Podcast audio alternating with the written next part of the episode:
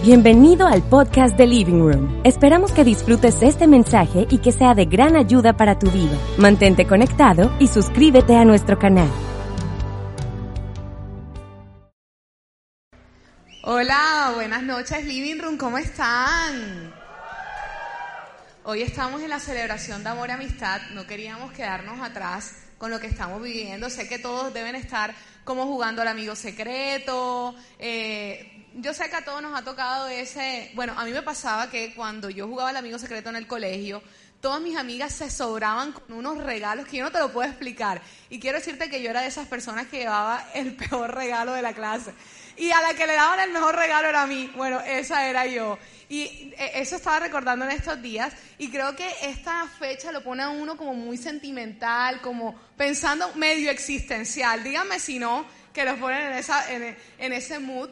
Y yo quiero saber quiénes de aquí, por lo menos en esta celebración, eh, tienen una celebración de soltero, celebrando la amistad. ¿Cuántos solteros hay?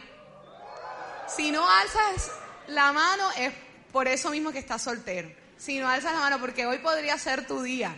No sabes. Amor y amistad, living room. ¿Cómo te parece? Uno nunca sabe. ¿Y qué tal los que están emparejados? ¿Algún emparejado por allí? ¿Novios, esposos, comprometidos? Yo, yo quiero ver una pareja de comprometidos por aquí. ¿Comprometidos? Ay, por allá, démosle un aplauso. Felicitaciones, no tenemos regalo, pero felicitaciones. Ella estaba muy emocionada. Y eh, bueno, y por último, los Forever Alone. No, mentira, no alce la mano porque ahí sí, ya vamos mal con la celebración de amistad. Bueno, en sí quiero contarles que nosotros hemos traído en esta celebración a Dilio, así que yo creo que ya me puedo ir, porque Dilio es el gurú de las relaciones amorosas y sentimentales. Hemos traído a Dilio y a Adri. El truco de Majo para poner toda la presión sobre mí y dedicarse a reírse en la tarde de hoy. Y trajimos a Dilio y a Adri. Ellos lideran el campus de Living Room en Bucaramanga. Se fueron hace unos años y son una pieza valiosa dentro de todo lo que nosotros hacemos. Así que, ¿por qué no le damos un aplauso?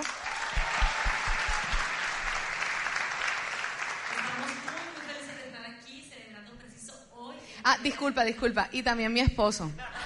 Mucho gusto, William. Placer. Para que no me embolaten el regalo de amor y amistad.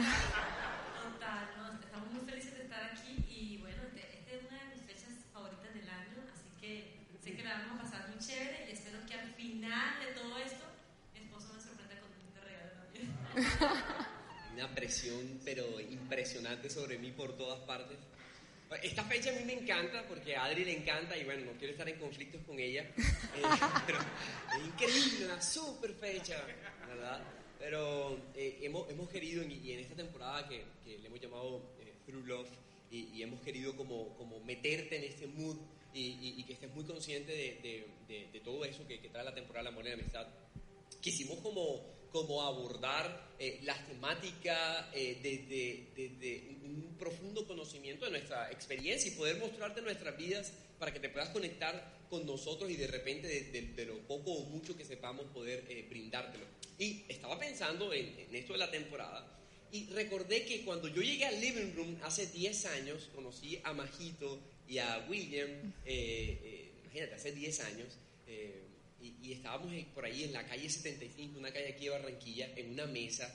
Y yo me pregunto si ese, ese William y esa Majo de hace 10 años se veían con la posibilidad de estar 10 años después aquí sentados hablando como esposos, de relaciones y estas cosas. No, no, en lo absoluto. en, ese, en ese momento estábamos reventados, literal. Yo recuerdo que tú estabas detrás de mí, que, que fuéramos a una consejería. Yo realmente no quería. O sea, no tenía ganas de ir a ninguna terapia ni nada, pero bueno, terminé yendo y ese día nos sentamos con Dilio y bueno, realmente sirvió muchísimo. Pero en ese tiempo realmente nosotros éramos muy niños, muy inmaduros, o sea, teníamos problemas. Realmente nuestra relación nunca fue así como, como tormentosa. Bueno, tuvo sus momentos. tóxico, tóxico. Pero así tormentosa como casos que he escuchado. Yo recordaba, por ejemplo, aquí entre nos, mi hermana tuvo un novio en su adolescencia que el tipo estaba tan obsesionado con ella que en, un momento mi hermana lo quería dejar y el tipo después que se, se tomó un veneno que por, mi hermana. De esas historias locas, esa gente que, que parte celular. El que chocó el carro, ¿te acuerdas? Recuerdo también una pareja de, de, casados. Eh, el, el, hombre peleó pues con su esposa y de repente el man salió en su carro y lo estrelló porque se le dio la gana. O sea, unas historias locas, tormentosas, pero nuestra relación realmente no fue tormentosa, pero tuvo sus momentos. Las comparaciones de Durrio, obviamente. Por ejemplo, hubo un tiempo en donde María José le cayó la terminadera conmigo. O sea, por cualquier cosa quería terminar. Y, recordé, y recordé una vez que me terminó, hace poquito lo recordé, y yo acababa de hacer el curso de conducción. estaba aprendiendo a manejar. Y bueno, luego llegó el día donde me dieron el pase. Ella sabía que ese día ya me iban a, dar el pase. Ella sabía, ay, bueno, ya cuento con carro. Ella contaba con su carro. Y uno, tú sabes que cuando uno está medio, acabas de aprender, a uno le da como temor salir ya. Y ese día ella me llamó cuando ya tenía el pase y me dijo, me dio un itinerario de vueltas que ella tenía que hacer. Yo le dije, ay, ¿ahora qué? Soy chofer tuyo ahora. Le dije yo, ah, sí, terminamos. Le dije, ¿estás segura? Sí. Ah, ok, listo. Y me terminó y después vinieron otra serie de cosas, o sea, me terminaba por cosas como esa. Sí, sí, la verdad es que lo terminaba bastante, ya ni recuerdo por todas las cosas que lo terminaba, pero ahora sí, hablando yo, la verdad es que precisamente en Amor y Amistad, hace cinco años, él me pidió, esto lo revelé por primera vez en, en la reunión pasada y hoy lo voy a volver a hacer porque, claro, me deja como gasolinera y luego entonces pretende que yo me quede callada. Y yo recuerdo que hace cinco años eh, estábamos eh, íbamos para la celebración de amor y amistad. Y yo llevaba 10, ya 9 años con él. No 1, no 2, no 5, no 7, no 8, 9 años de novio con, de novia con Durri. Y él, nada que me pedía matrimonio. Y yo, bueno, yo decía, pero ya a mí me habían sonado las campanas como desde el año 3. Pero él era el año 9 y yo no entiendo qué era lo que pasaba. nos estábamos conociendo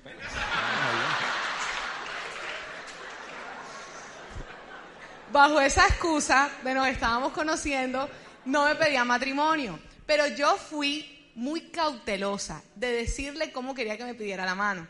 Entonces yo decía, ay, a mí sí me gustaría que estuviéramos en un restaurante solos, los dos, con rosas, eh, con champaña, una cena. A mí nunca me gustaría que hubiese gente alrededor. Yo solamente quiero que estemos nosotros dos solos.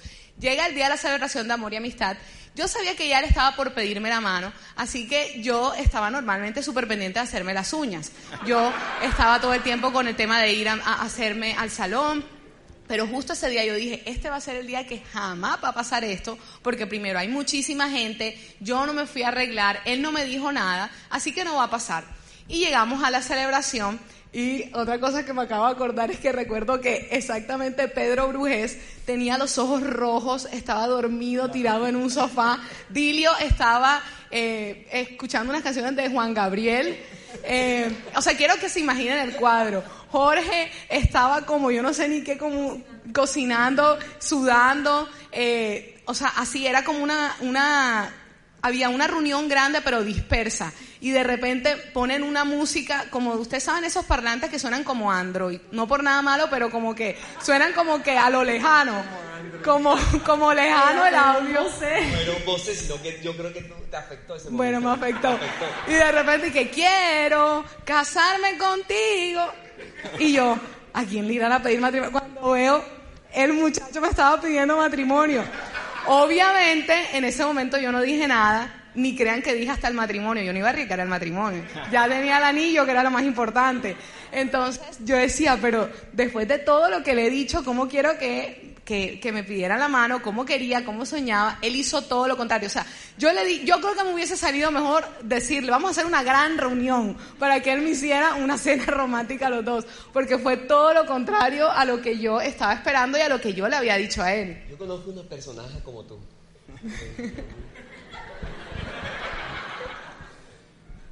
Yo quiero contar una anécdota que Majo estaba contando acerca del tema de las terminadas, que Durri estaba contando. Y yo le dije a Lilio, cuando nosotros nos ennoviamos, eso de estar terminando y regresando conmigo no va. O sea, si nosotros nos vamos a, vamos a empezar esta relación serios, juiciosos, pero esas relaciones de 5, 10, 15 años conmigo no cuentes. O sea, tenemos 24 horas de novios y ya yo tenía un ultimátum de que la relación no podía ser larga. O sea, me dijo que sí al noviazgo y al día siguiente me está diciendo, esto no se demora más de un año. Yo me tengo que casar. Y decía, niña, disfruta 24 horas de novio. Cálmate. Pasados más o menos... Y ahí no se quedó eso. Pasados más o menos tres años de, de, de, novi- de noviazgo, yo ven acá, ¿qué está pasando? Ya pasaron tres años, a mí no me va a pasar lo de mis amigas de 5, 8 y 10 años, no, no, no. Mis amigas. Gracias, Adri. No, señora, ajá. ¿Qué, ¿Qué es lo que va a pasar aquí? ¿Para dónde es que vamos nosotros? Definen esta situación. Yo le di el anillo. La convencí. Ya, Luego que hiciste con el anillo. Luego que le puse el anillo, me dijo, este anillo tiene fecha de caducidad, 12 meses. Después del doceavo mes se convierte en regalo. Ya no es de compromiso. me dio el anillo, como, cuéntame, como cuándo es que nos vamos a casar. Como verán, Adri estaba muy desesperada de estar con un hombre como yo y bueno, eso es normal. Eso es muy normal y bueno, lo logró. Este, este, esta pobre ovejita nunca se iba a saltar ese cerco, o sea, era una muralla china. Pero, ¿sabes qué? Escuchando todo eso de, de, nuestras historias, eh, yo puedo darme cuenta de que sin dudas algunas somos muy diferentes, extremadamente diferentes. Y yo creo que hemos querido precisamente abordar eh, esta temática viendo que hay unos desafíos al relacionarnos. Unos desafíos que inician ahora que estás soltero o que puedes estar enfrentando, ¿verdad?, durante tu relación. O si has sentido que fracasaste en todo esto, pues probablemente ah, esto pueda servirte para resarcir un poco eh, eh, eh, tu vida emocional. Y creo que e- esta, esta temporada puede servir para, para, para que estos cuatro desafíos del amor de los que te vamos a hablar puedan servirte para ti. Y yo quiero empezar hablando de, de uno, uno primero, basado en, en todo esto. Quiero, quiero comenzar hablando del primer desafío, que yo creo que eh, es eh, parte de esto de las diferencias. Y, y es el desafío de entender que somos diferentes. Yo, yo creo que por momentos nosotros los, los seres humanos nos damos cuenta que estamos rodeados de gente totalmente distinta a nosotros. Que la gente que nos rodea es diferente. Hay una frase que a mí me encanta que dice que ah, somos diferentes, pero podemos ser predeciblemente diferentes. Y, y yo creo que lo que eh, invita a que podamos predecir las diferencias con las otras personas es el autoconocimiento. Si dedicáramos más tiempo en, en autoconocernos, estoy convencido que al mismo tiempo nos diéramos cuenta que nuestro mundo a- a- alrededor también es diferente a nosotros. Y está bien. A veces veo relaciones cuya tensión principal es yo quiero que tú seas como tú. Veo parejas que invitan a la otra persona, tienes que responder como yo, tienes que actuar como yo, tienes que hablar como yo, tienes que ver la vida como yo, pero sabes, tal vez la persona que tienes enfrente no es como tú. Y esa es la razón principal. Y ya, no hay otra razón por la cual no, no, no, no estén funcionando correctamente. Y entender las diferencias te va a librar eh, del peso que trae forzar a una persona a que se parezca más, que, ma- más, a ti. Y, y yo creo que eh, entre más entendemos esto, más vamos derribando algunas barreras que impiden que seamos felices. Yo veo mucha gente infeliz producto de que la persona que tiene enfrente no es lo que, lo que quería por un simple hecho, no es, no eres tú. Eh, y yo creo que si tú quieres enamorarte de, de una persona como tú, compra una fotocopiadora, te la llevas para tu casa y todos los días te sacas una copia gigante de ti, te la llevas y la abrazas, la besas, tu fotocopia, andas con ella, ¿verdad? Y, y vives de esa manera. Yo creo que, que, que a veces estamos como en ese afán de, de querer eh, tener a alguien como nosotros a nuestro lado. Me gustaría preguntarte cuál es el impacto más profundo de entender que somos diferentes. Yo creo que la cosa, la cosa que impacta más profundamente cuando no entendemos que somos diferentes es que usualmente lo que estamos haciendo es tratando de encajar. Yo, yo veo muchas personas tratando de encajar en la vida, demasiadas personas. Y sabes que encajar es un, un concepto que trae un agotamiento emocional muy alto. Encajar es una invitación a serte infiel a ti mismo para poder eh, darle a los demás lo que esperan de ti. Pero cuando tú te eres infiel a ti, lo que va a pasar es que vas a estar tan cansado emocionalmente que nunca te vas a sentir satisfecho. Y lo que es peor es que la persona que tienes enfrente pronto se va a dar cuenta que tú no eres lo que has estado tratando de mostrar. ¿Sabes? Yo, yo, yo me sorprendo cuántas parejas a diario dicen, ay, yo no sabía que tú eras así. Claro, porque esa persona hizo un esfuerzo tan grande de parecerse a ti o de encajar contigo que al final nunca es lo que tiene que ser. Y yo creo que si tú hoy no estás haciendo lo que tienes que ser y estás tratando de encajar en la vida, lo que te va a pasar es que vas a estar muy agotado emocionalmente. Si tú has desistido de ser lo que tú eres para complacer a tu pareja, quiero que sepas que estás al borde del precipicio en esa relación porque nadie puede sobrevivir a una relación donde tú eres asfixiado para que la otra persona pueda estar bien. Y, sabes, lo que verdaderamente debemos de estar buscando es pertenecer. Pertenecer es serte fiel a ti mismo, Pertenecer es poder disfrutar a la gente que te rodea y darles un lugar a tu vida. Pertenecer te permite echar raíces. Pertenecer te permite disfrutar y maximizar cada una de las cosas buenas tuyas, entendiendo tus puntos de obstáculo y poder sacarlos al frente. Pertenecer es muy importante. Y, quiero que te lleves esa pregunta. ¿Estás tratando de encajar? ¿Estás tratando de, ser alguien más, alguien que tú no eres? Si esto es así, yo, te invito a que hoy puedas tener una conversación primero sincera contigo mismo. Ten una conversación contigo. Yo soy lo que soy. No sé si te ha pasado que la gente te dice, desde que te cuadraste con Carlos eres otra, ¿verdad? Tal vez deberías de escuchar a tus amigas. Tal vez deberías escuchar a tus amigos que te dicen, oye, desde que estás en esta relación tú eres otra persona. Porque probablemente has estado vendiendo lo que tú eres. Y si has estado vendiendo lo que tú eres, no va a quedar nada para la relación. Si estás solo y de pronto estás soltero, ¿verdad? Mi invitación es que revises cómo te, cómo te, cómo te vinculas a tus relaciones cómo, la gente que te rodea te relacionas con ellos. ¿Estás tratando de encajar en este mundo?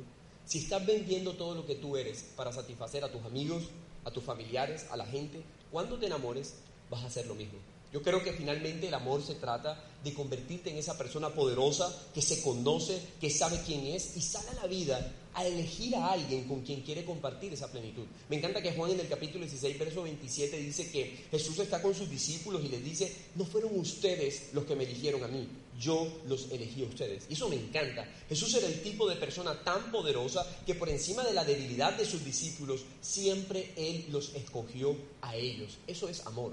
Amor es cuando tú ves a tu pareja, yo veo a Adriana, ¿verdad? Con todas sus amenazas para que empezáramos la relación y con todo, que me ha presionado en la vida. eh, eh, y yo veo a Adriana, ¿verdad? Somos tan diferentes, rotundamente diferentes. Yo soy eh, extrovertido, ella es, ella es reservada, yo soy una persona dada a las personas, ella es dada a las tareas. Somos tan diferentes, pero hemos tomado la decisión de elegirnos el uno al otro, por encima de sus debilidades, por encima de las mías. Y, creo que eso es lo que debe suceder en la vida de, una persona, ¿no?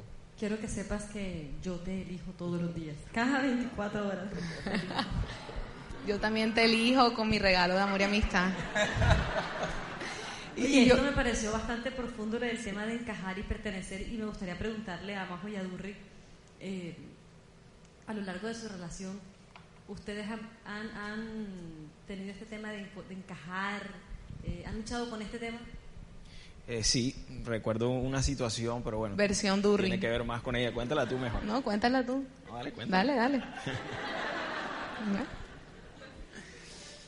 bueno, lo que pasa es que mi familia... en mi, mi, familia es muy, es muy unida, tanto de parte de mamá como de parte de papá. Y siempre ha habido esa costumbre de celebrar los cumpleaños, pero todos los cumpleaños. Tengo un montón de tías, tíos también entonces, cada cumpleaños de mis primos, sobrinos, lo que sea, siempre se celebra el cumpleaños. Vamos a la casa de esa persona, pues se brinda pues una comida, etcétera, etcétera. Pero como la familia siempre es numerosa, usualmente uno en la semana casi siempre cumplía a alguien en los meses.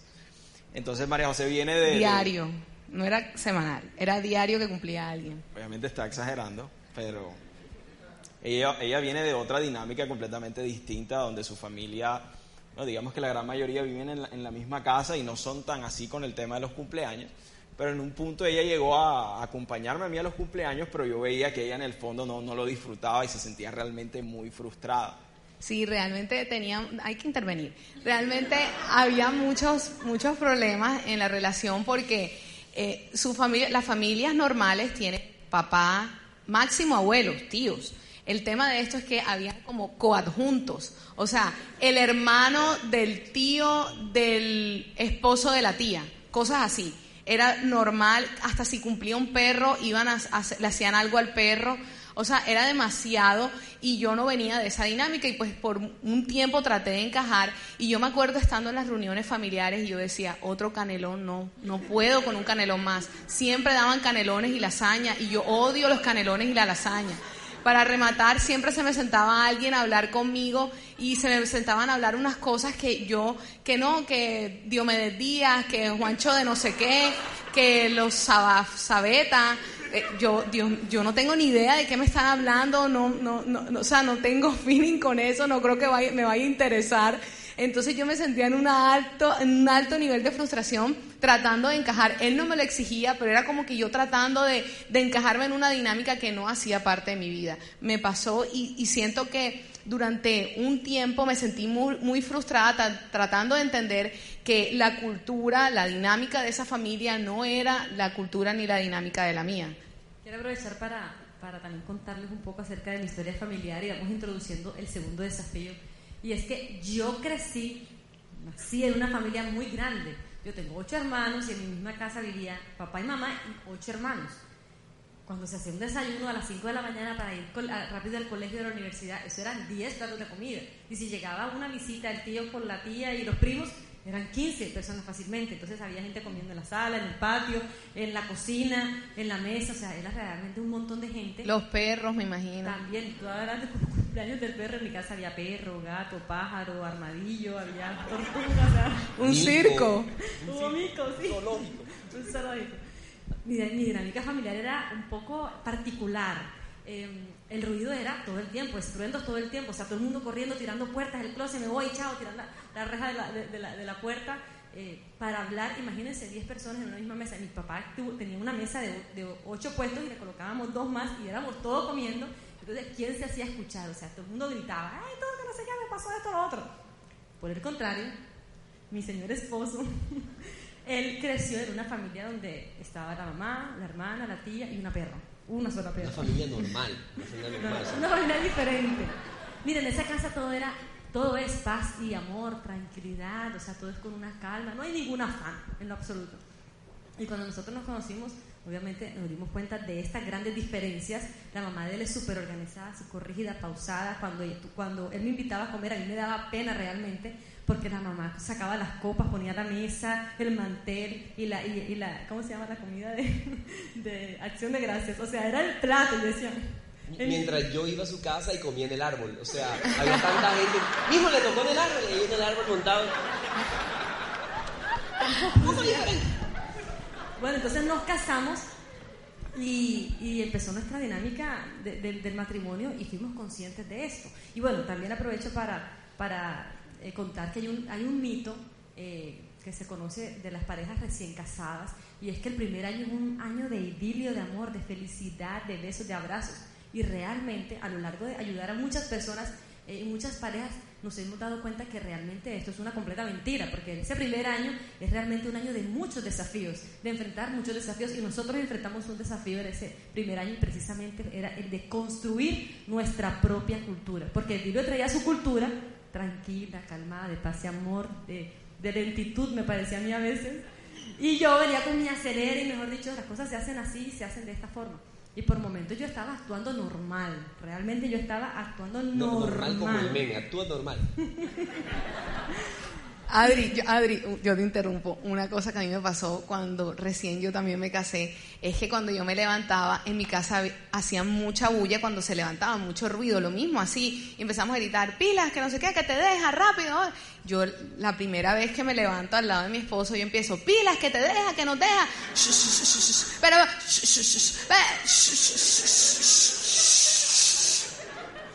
¿con quién me casé? Con un zen. ¿Quién es este monstruo? Yo, ¿Yo qué hice? O sea, esto era una casa donde no se podía hablar en la mañana. Ya, ya era un punto en que yo me levantaba y decía, ¡oh! Bueno, así era yo. Yo me levantaba y actuaba normal y de repente él estaba molesto. Y yo, no entiendo qué le pasa. ¿Por qué está molesto? O sea, ¿qué le pasa? Y bueno, eh, hay un texto que me encanta que está en Génesis 2 que dice que eh, el hombre deja a su padre y a su madre y toma a su mujer y se convierten en una sola carne. Y esto me encanta porque representa esto que te quiero mostrar y es que el hombre eh, cuando dice que el hombre deja a padre y madre, representa a la familia.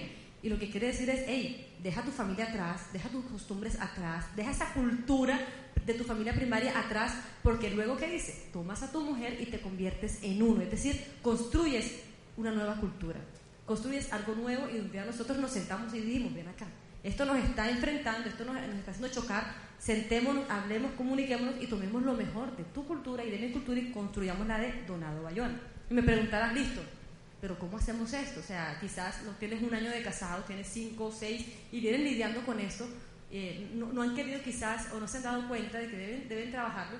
Y creo que eh, el primer paso que hay que dar es el de reconocer que tenemos que vencer el ego de pensar que mi familia es mejor que la de mi esposo o la de mi esposa. Por momentos, esa, esa era la posición que tomábamos.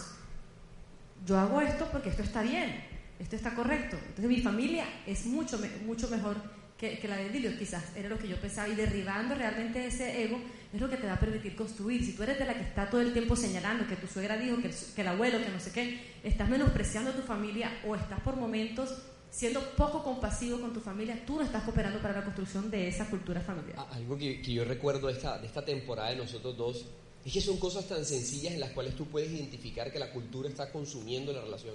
Yo estaba durmiendo normal, como duermen las personas, tranquilito, metido en tu colchita, con tu almohadita, no sé qué, 5 de la mañana eran, y de repente yo escuchaba en la cocina estruendos. Yo decía, se metió un ratero, un ladrón en la casa y Adriana lo está capturando. Qué bueno, o sea, mi esposa. Yo estaba actuando normal, quiero que lo sepan. O sea, yo dije, qué bueno, me salió mi esposa con unas habilidades policíacas importantes, ¿verdad? Yo oía, ¡pa! ¡pa! ¡Pah! Y decía, Dios mío, ¿qué es eso? Entonces yo salí y le preguntaba, ¿estás bien? O sea, ¿todo está bien? Y él decía, sí, sí, estoy bien. Luego estaba lavando platos y yo, yo sentía que los quería romper. Y yo pensaba, ¿qué hice? ¿Qué hice? Dios mío, ¿qué hice? ¿Será que la grité? ¿Será que qué hice? ¿En qué momento? Y lavaba los platos y los ponía, ¡pah! ¡pah! ¡pah! Y decía, ¡ay! Se partió uno y lo botaba y decía, se partió otro, van ocho. 24 horas de casado, 8 platos, 3 pocillos, ya, era una cosa de verdad como yo decía, algo anda mal entre nosotros dos. O, estaba durmiendo y de repente eh, entraba al cuarto y, no sé, había el blackout como si lo quisiera arrancar del techo. Luego me enteré que el papá las levantaba a ellas a las 5 de la mañana con un calderito de lunes a domingo porque siempre tenían algo que hacer. Es una dinámica colaborativa, todos nos levantamos a hacer algo. Exactamente, ocho personas. Yo me levanté y el que hace, porque está acostado. Yo estaba durmiendo, ella no soportaba que yo durmiera. O sea, era como que, era como si le hiciera daño a su integridad, a su vida. decía, está durmiendo, tengo que levantarlo. Lo del caldero le parecía demasiado ofensivo, así que romper el blackout era, era, era algo, no importante. Y, si tú lo piensas, y me encanta lo que decías, a veces somos tan ofensivos con la familia de nuestra pareja, somos tan ofensivos con lo que pensamos de la familia de nuestra pareja porque tenemos un ego que nos dice mi familia es mejor. Yo estoy convencido que en esa época para ella lo que había vivido en su familia era lo que había que vivir en nuestra casa. Mientras para mí lo que había que vivir en mi familia era lo que yo había construido en la mía. Pero entender que no se trata de eso.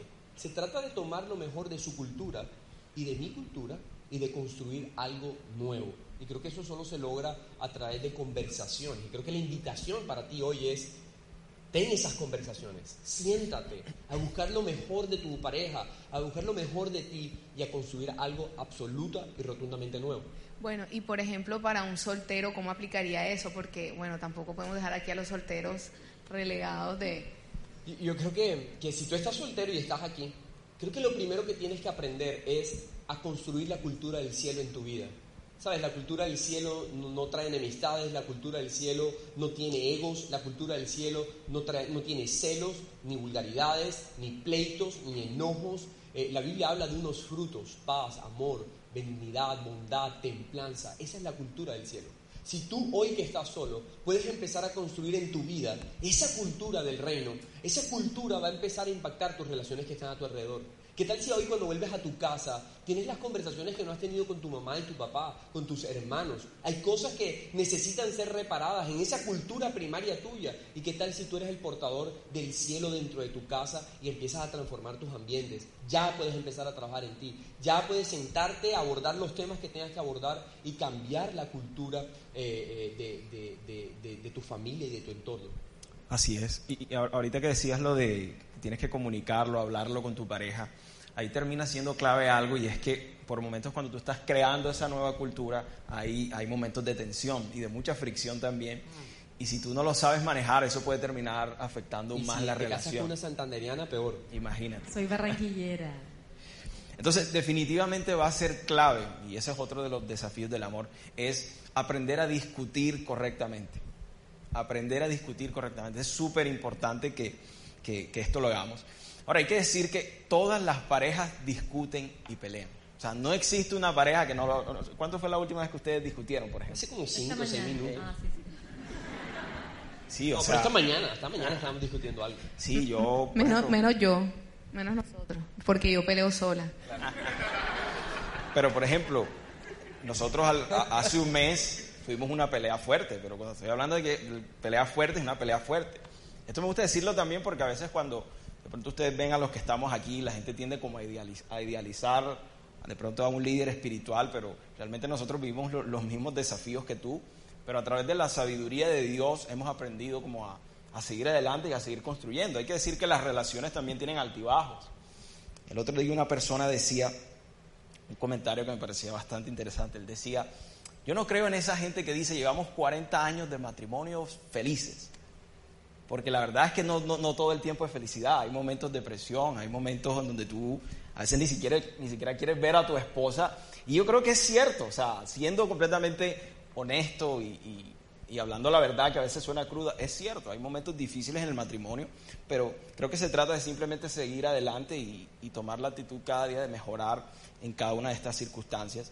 Pero entonces decía que todas las parejas pelean y tienen discusiones. Algunos dicen, no, las buenas parejas no pelean, eso es falso porque de alguna manera las discusiones te ayudan o terminan volviéndose una válvula de escape para las angustias y, el estrés que pueden estar acumulando una pareja. Una discusión también te puede ayudar a, crear una oportunidad de mejorar en algo o también te puede llevar a, una crisis. Algunas personas que discuten mucho dicen, no, el, problema de nuestra relación es que tenemos tantos problemas que paramos peleando y discutiendo porque no hay amor. Y realmente ese no, no necesariamente eh, puede ser el problema, sino que si discutes mucho puede atender simplemente a que están enfrentando ciertas diferencias, ciertas situaciones o alguna presión en particular que los está llevando a discutir.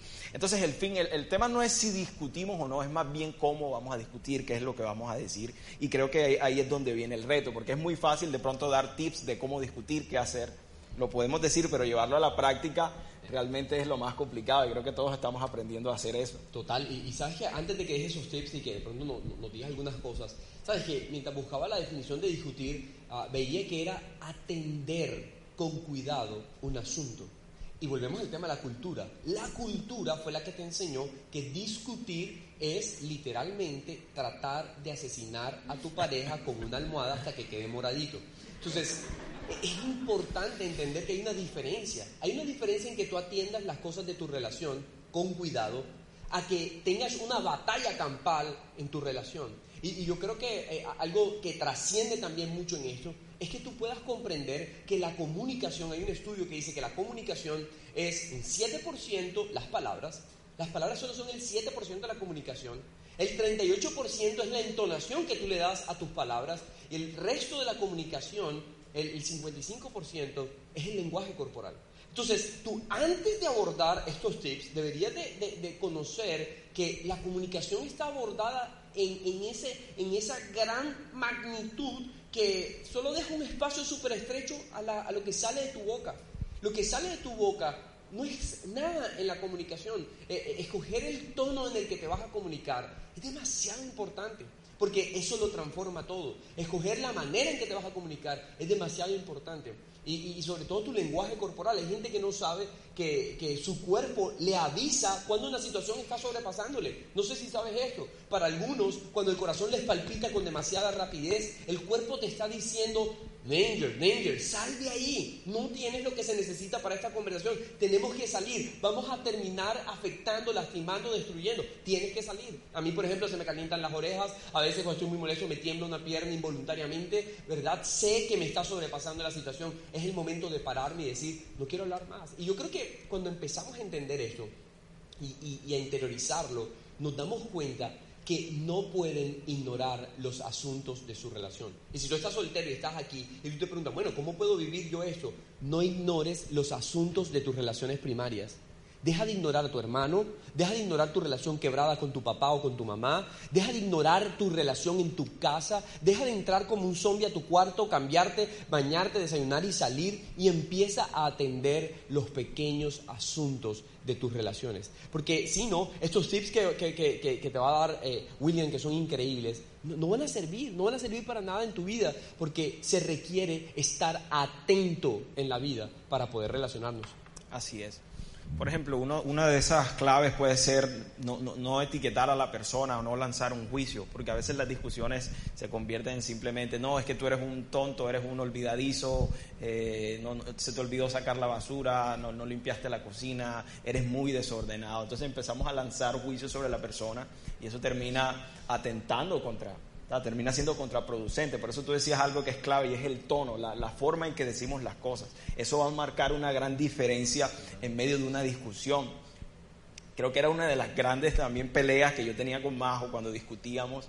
Era precisamente que era su manera de hablar, obviamente por su personalidad, por su explosividad. Muchas veces las cosas que me decía eran siempre muy, eh, de, una forma irada o gritada y yo siempre le decía, pero si tú me hablaras de otra forma, un poco más tranquila. Ni porque le hablara así.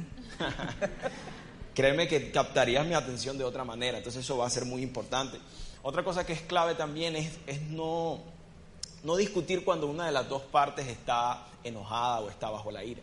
Obviamente cuando estamos enojados eh, podemos decir cualquier cosa, cualquier locura, y realmente es muy peligroso, sobre todo, por ejemplo, en el caso de nosotros, yo soy una persona que mi lenguaje del amor son las palabras de afirmación, yo realmente soy susceptible a, ciertas palabras y ella siempre tiene, bueno, trata de tener cuidado cada vez que estamos discutiendo, porque sabe que cualquier cosa que, me pueda decir me, puede afectar y esa, ella lo ha aprendido a lo largo de los años y, y creo que ha ido mejorando en eso. Entonces, es clave. Punto para mí, por lo menos. Punto para Majo ha ido mejorando. Entonces, no, discutir cuando uno de los dos está bajo ira. También hay momentos en donde, en medio de una situación que está enfrentando la pareja, a veces no es fácil llegar a un acuerdo, no, es fácil resolver el problema inmediato. Y a veces simplemente lo mejor es mantener el respeto. A veces no es necesario que, sigas hablando o buscando la manera, simplemente hacer silencio y mantener el respeto hacia, su, hacia tu pareja. Dicen que las, parejas que tienen estabilidad y que duran toda la vida son aquellas que mantienen la honra y el respeto hacia su cónyuge. Entonces, en medio de la discusión, que nunca se pase esa línea del respeto, ya cuando empezamos a decir insultos, eso va a ser muy importante. Y otra, y otra cosa que es bien importante es que una discusión es cuando dos personas están en alianza, finalmente buscando una solución, un objetivo en común, pero una pelea ya estamos hablando de dos oponentes, uno gana, otro pierde uno tiene la razón, la otra tiene la culpa, pero una, una discusión no se debe ver de esa forma, no se debe ver como que uno gana y otro pierde, sino que se debe ver como que la pareja realmente es la que termine ganando. Entonces creo que muchas veces lo que ocurre es que las parejas empiezan como a competir. Dicen que una de las luchas que experimenta una pareja es, eh, es como esa competencia por quién tiene el control o el dominio de, de la pareja, quién es el que manda. ¿Okay? Entonces, se da mucho como eso de la competencia en medio de las discusiones. Sí, y yo creo que eso puede tener una raíz, y aquí va el último desafío, y es que por momentos nosotros intentamos en la pareja eh, cuando vemos estas diferencias, cuando vemos que mi pareja es tan diferente a mí, en vez de utilizar esas diferencias a nuestro favor, las utilizamos en nuestra contra, terminamos con un ambiente amenazante, compitiendo entre nosotros dos. Y puede sonar un poco exagerado, pero terminamos viendo esas diferencias más como una maldición que como una bendición. Y yo creo que en el momento en el que tú te reconcilias con esas diferencias y entiendes que esas diferencias están puestas allí para hacerte crecer, para que tú puedas aprender, para que tú puedas evolucionar, la dinámica de tu relación va a cambiar por completo. Eh, por ejemplo, como les estábamos diciendo, mi esposo, él es muy callado, él es tranquilo, em, todo se toma su tiempo, eh, él es una persona muy prudente, habla específicamente lo que tiene que hablar. Eh, y yo, por otro lado, soy un poco imprudente, acelerada, eh, hablo lo que no tengo que hablar, en pocas palabras. Y, bueno, a veces si yo quisiera todo el tiempo estar resolviendo las diferencias eh, con él de una manera amenazante, como compitiendo, como si yo estuviera por encima de... De hecho, algo que no había dicho antes, pero se me acabó de pasar por la cabeza, es que nuestras personalidades tal vez dieran para que una persona normal dijera como que no, ella lo manda a él. Eso es completamente erróneo. Cualquier persona que se acerque a mi relación sabe que no es así pero digamos que, que, sería muy, muy como para una persona por fuera de mi relación fácil pensar como, como bueno, ella lo manda, ella tiene el control sobre, sobre William porque él es demasiado tranquilo. Y realmente no ha pasado esto. ¿Por qué no ha pasado? Porque nosotros pudimos entender cuáles eran nuestros roles en nuestra relación. Y más que empezar una competencia, lo que hicimos fue complementarnos. Cuando empezaron a sonar las campanas de boda, para mí, a los nueve años de relación, eh, muchas personas se me acercaron y me empezaron a decir como, mira, lo que pasa es que tú tienes que, ser, tú tienes que ser una ayuda idónea para tu esposo. Yo esa palabra ayuda idónea, perdóname si yo la malinterpreté, es mi culpa, pero yo la sentía como una palabra extraña. Yo decía como que, ¿cómo así? O sea, eh, es como que tengo que ahora ser como medio súbdita de él o medio la esclava o como que qué es lo que tengo que hacer, como que sentía que era como la manera polite de decirme eso. Pero realmente me di cuenta que esto había sido algo que yo había malentendido, porque ser la ayuda idónea de mi esposo, eh, ser la ayuda idónea de mi pareja, no quiere decir que él sea superior a mí, no quiere decir que el hombre es superior a la mujer, no quiere decir que la mujer es superior al hombre, tampoco quiere decir que la mujer es súbdita del hombre. Tiene que ver con que la mujer cumple ciertos roles y el hombre cumple ciertos otros, y entre ellos construyen juntos una relación. Sus diferencias terminan siendo como esos ladrillos que terminan construyendo relaciones, eh, relaciones estables en el tiempo. Y hay un versículo que voy a leer, me, voy a volar una parte, voy a leer simplemente el final, que es en Primera de Corintios 10, 12. Eh, dice, el hombre fue creado primero como un hermoso y brillante reflejo de Dios, eso es cierto, pero la cabeza del cuerpo de una mujer claramente eclipsa en belleza a la cabeza de su cabeza, su marido. La primera mujer, miren esto, la primera mujer vino del hombre, es cierto, pero desde entonces, Adri, todo hombre viene de una mujer. Y termina diciendo, y dado que prácticamente todo proviene de Dios, de todos modos, dejemos de pasar por esta rutina de quién es el primero. Es decir, cuando yo leo este versículo, lo que a mí me quiere decir es que aquí ninguno se puede, eh, no sé, como gloriar de quién está primero, de quién es superior, de quién está más arriba. Los dos son un complemento. Si uno gana, los dos ganan. Si uno pierde, los dos pierden. Esa es la dinámica de la relación. Y si tú hoy, estando soltero, o estando comprometido, o estando ennoviado, o estando casado, lo entiendes, estoy segura que la historia de la vida sentimental de tu vida puede cambiar por completo. Sabes que te escuchaba abajo y, y, pienso que, que, un día como hoy eh, es un, un, gran escenario para que tú que estás aquí en Living Room y, tú que vas a ver la transmisión eh, puedas, puedas conectar eh, en tu mente, en tu alma, con la realidad eh, de que, sin, sin lugar a dudas, amar tiene unos desafíos.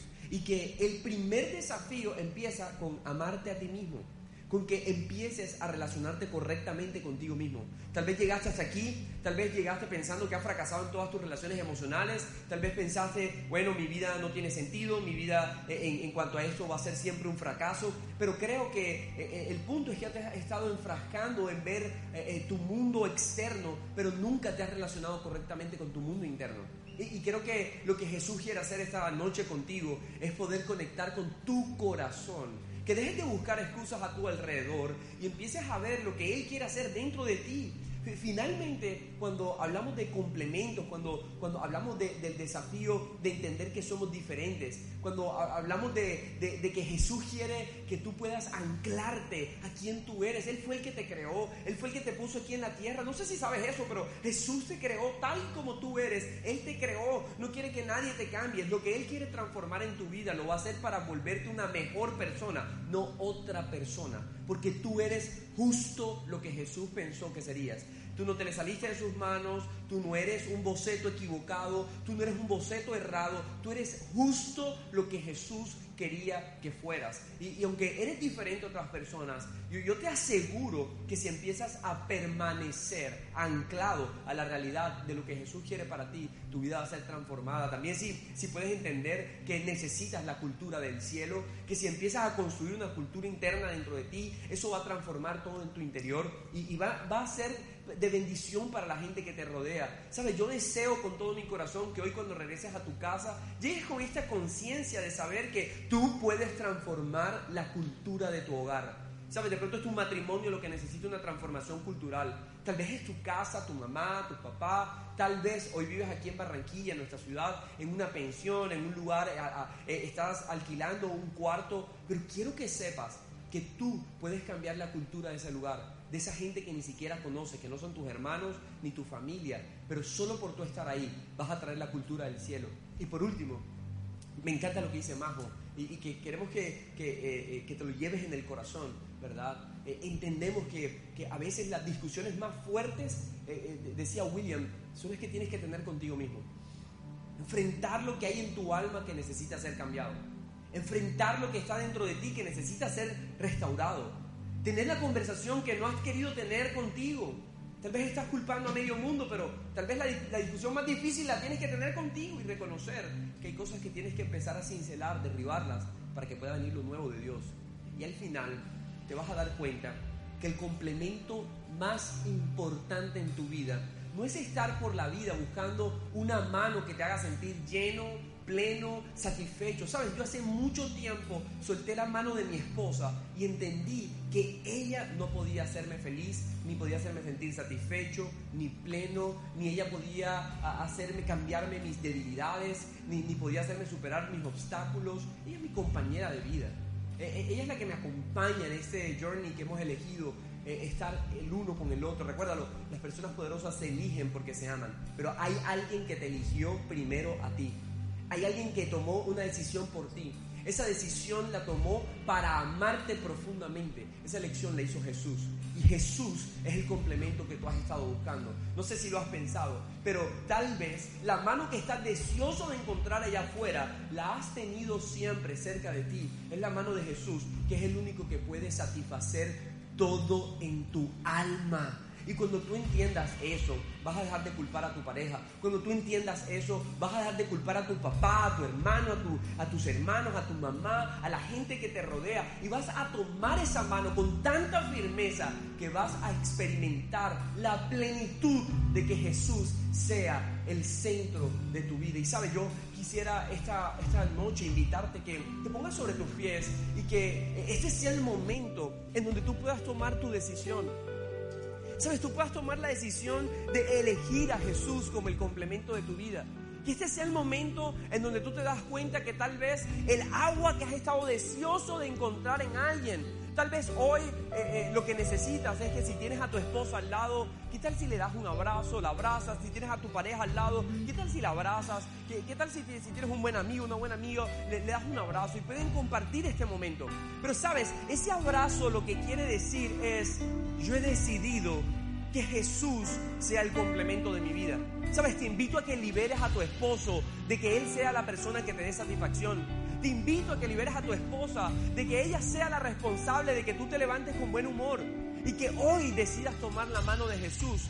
Y atrapando esa mano puedas entender que Jesús es todo lo que tu alma necesita. Sabes, toda tu insatisfacción, toda tu intranquilidad, toda tu depresión, toda tu ansiedad, todos tus sentimientos de soledad, Jesús viene a silenciarlos esta noche. Tal vez viniste solo esta noche y tú crees, para mí no hay nadie, no hay nadie que me ame, no hay nadie que me cuide, no hay nadie que esté ahí para mí. Yo quiero que tú sepas que antes de que tú nacieras, Jesús ya te había elegido. Jesús ya había, eh, ya había, ya había apostado todo por ti. Sabes, antes de que tú pisaras esta tierra, ya Jesús te había escogido. Y ya Jesús tenía planes de bienestar para tu vida. Si tú viniste hoy y sientes que en esta área estás en cenizas, todo está roto, acabado, yo quiero que sepas que tu Jesús y mi Jesús va a convertir tus cenizas y tus ruinas en un gran jardín, porque Él es todo lo que tu alma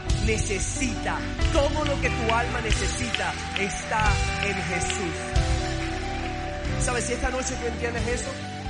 Si esta noche al salir de aquí sales a tener las conversaciones, sales a abrazar a tu esposa, decides llenarte de la persona de Jesús y entrar en perspectiva del cielo, lo siguiente que va a suceder es que vas a entender que la razón por la cual tú y yo estamos aquí es por Él. No hay otra razón.